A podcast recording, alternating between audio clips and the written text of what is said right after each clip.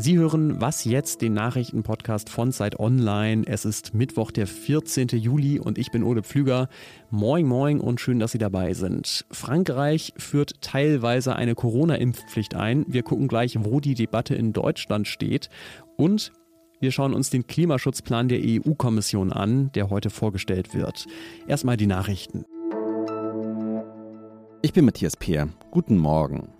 Bei den regierungskritischen Protesten in Kuba ist es zu einem ersten Todesfall gekommen. Laut dem Innenministerium handelt es sich bei dem Toten um einen 36 Jahre alten Demonstranten. Mehrere Bürger sowie Sicherheitsbeamte seien bei den Zusammenstößen am Stadtrand von Havanna verletzt und in ein Krankenhaus gebracht worden. In Kuba gibt es seit Sonntag beispiellose Proteste gegen die kommunistische Regierung. Laut Menschenrechtsgruppen wurden bei den Demos mehr als 115 Menschen festgenommen. Zum ersten Mal in ihrer Geschichte eröffnen die Vereinigten Arabischen Emirate heute eine Botschaft in Israel, und zwar in Tel Aviv. Israel hat schon seit Juni eine Botschaft in Dubai. Und Yair Lapid war überhaupt der erste israelische Außenminister, der jemals in die Golfregion gereist ist. Es tut sich also einiges zwischen den beiden Ländern. Die Grundlage dafür ist das sogenannte Abraham-Abkommen, in dem sich Israel und die Emirate darauf geeinigt haben, ihre Beziehungen zu normalisieren. Redaktionsschluss für diesen Podcast ist 5 Uhr. Werbung Diese Woche in der Zeit? Die Bücher des Frühlings. 16 Seiten blühende Fantasie. Von gefährlichen Liebschaften, einer Flucht auf dem Mississippi und magische Erzählkunst.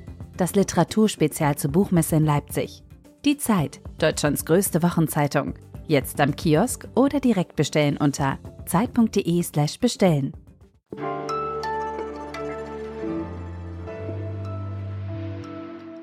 Corona-Zeiten sind unsichere Zeiten. Das Einzige, was ziemlich konstant war, das letzte Jahr über, das waren die Beteuerungen der Regierung, es wird keine Impfpflicht in Deutschland geben. Jetzt sind aber in den letzten Tagen mehrere Dinge passiert, die die Debatte darum neu befeuert haben. Zum einen steigen die Infektionszahlen in Deutschland wieder. Gleichzeitig stockt die Impfkampagne. Die Zahl der Erstimpfungen, die schleppt sich so ganz langsam in Richtung 60 Prozent. Und außerdem hat Frankreichs Präsident Emmanuel Macron angekündigt, dass er den Druck auf die Bürgerinnen und Bürger erhöhen will, sich impfen zu lassen. In Deutschland scheinen jetzt auch so langsam die komplett freiwilligen Impfungen ausgereizt zu sein und eine konsequente Impfpflicht für alle soll es aber auch nicht geben.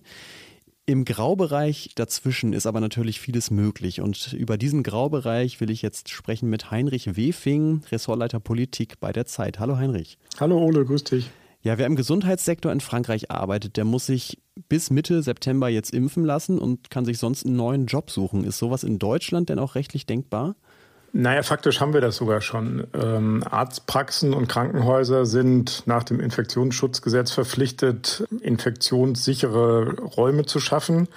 Und deswegen können sie ihre Mitarbeiterinnen und Mitarbeiter verpflichten, sich impfen zu lassen wie es überhaupt auch Impfpflichten in Deutschland gibt. Es gibt seit dem 1. März eine Pflicht für alle Kinder, Gartenkinder und Schülerinnen und Schüler und ihre Betreuer in den Kitas und in den Schulen sich impfen zu lassen gegen Masern.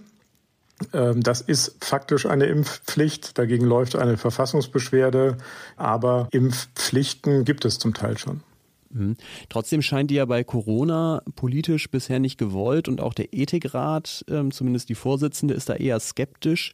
Welche vielleicht realistischeren Alternativen siehst du denn zu so einer harten Impfpflicht? Also zumindest, ja, du hast es gerade schon beschrieben, bestimmte Berufsgruppen zu verpflichten. Ja, das ist das eine. Ähm, es gibt ja jetzt auch aktuell eine Debatte darüber, ob Lehrerinnen und Lehrer ähm, auch verpflichtet werden sollen, sich gegen Corona zu impfen um die Schulen auf jeden Fall im Präsenzunterricht nach den Sommerferien offen halten zu können. Wie immer gibt es dann eine Abwägung, bringt das genug?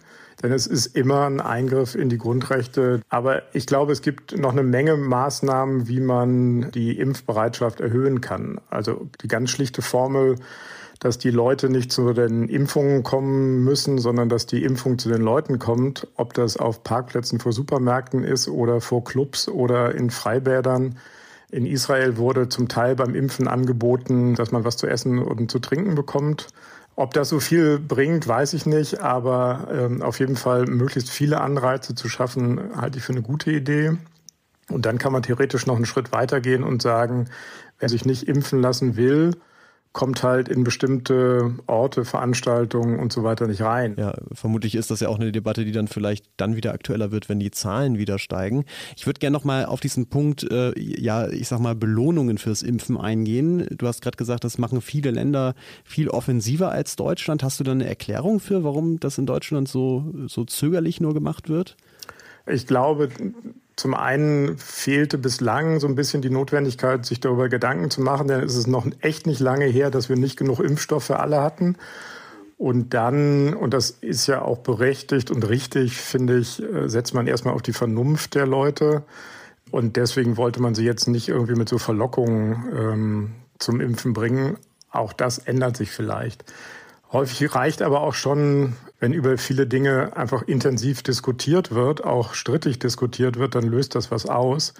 Als Macron jetzt diese Impfpflicht für Krankenhausmitarbeiterinnen und Mitarbeiter angekündigt hat, während der Fernsehansprache haben sich so viele Leute zum Impfen angemeldet, wie wohl noch nie. Die Anmeldesysteme brachen zusammen.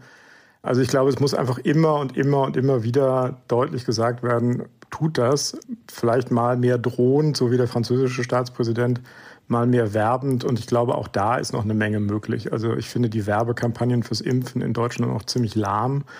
Vielleicht kann man da auch noch was besser machen. Danke, Heinrich Wefing, für deine Einschätzung. Danke dir, Ole.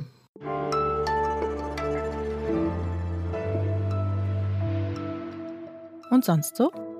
Jeder, der in den letzten zwei Jahren in einer Großstadt war, ist wahrscheinlich schon mal über so einen quer auf dem Gehweg geparkten Leih-Elektroscooter geklettert. Seit zwei Jahren sind die nämlich in Deutschland zugelassen und für die einen überwiegt deswegen die Freude am Fahren, für die anderen aber der Ärger, weil die Dinge halt doch oft im Weg rumstehen. Vielleicht nicht ganz so sehr wie Autos, aber es fällt halt mehr auf, weil der Anblick neuer ist. Norwegens Hauptstadt Oslo hatte jetzt genug davon und greift durch. Um betrunkene Fahrten zu verhindern, dürfen Scooter A nur noch bis 23 Uhr ausgeliehen werden und B sind nur noch bis zu 8000 Fahrzeuge in der Stadt erlaubt. Das heißt, 18.000 müssen raus aus Oslo. Wohin? Keine Ahnung. Aber mein Vorschlag wäre, bringt die doch alle nach Berlin, dann bauen wir daraus ein Klettergerüst auf dem Potsdamer Platz.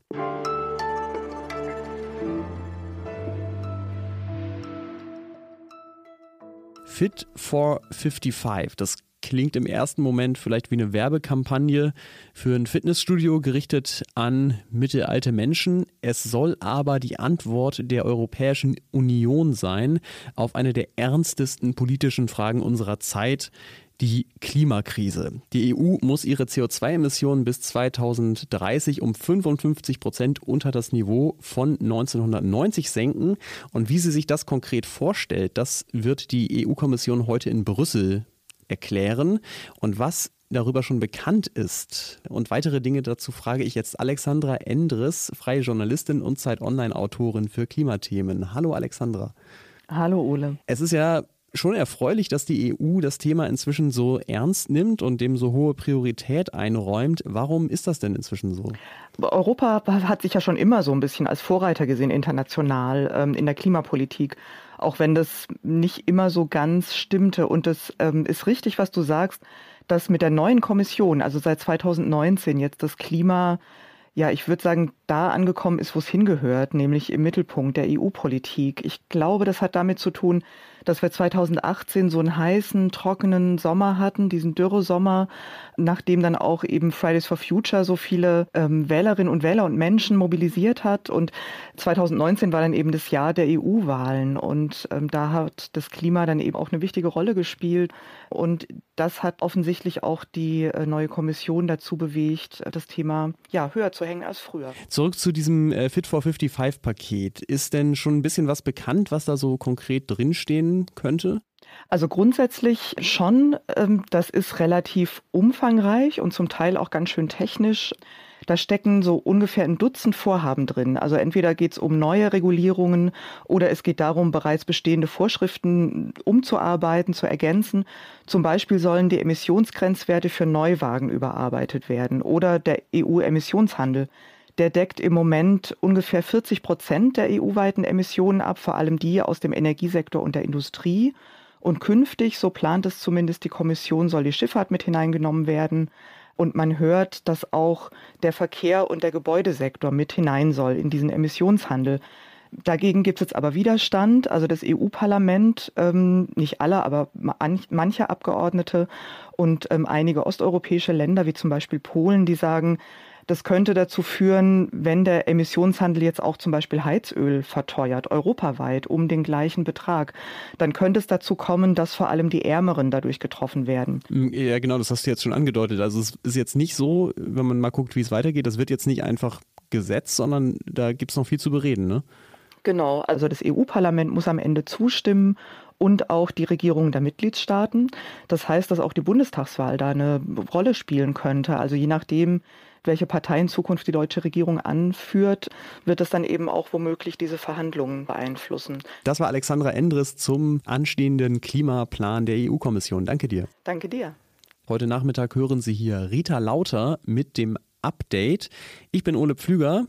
Freue mich sehr, wenn Sie eine Mail schreiben an wasjetzt.zeit.de. Danke fürs Zuhören und bis zum nächsten Mal.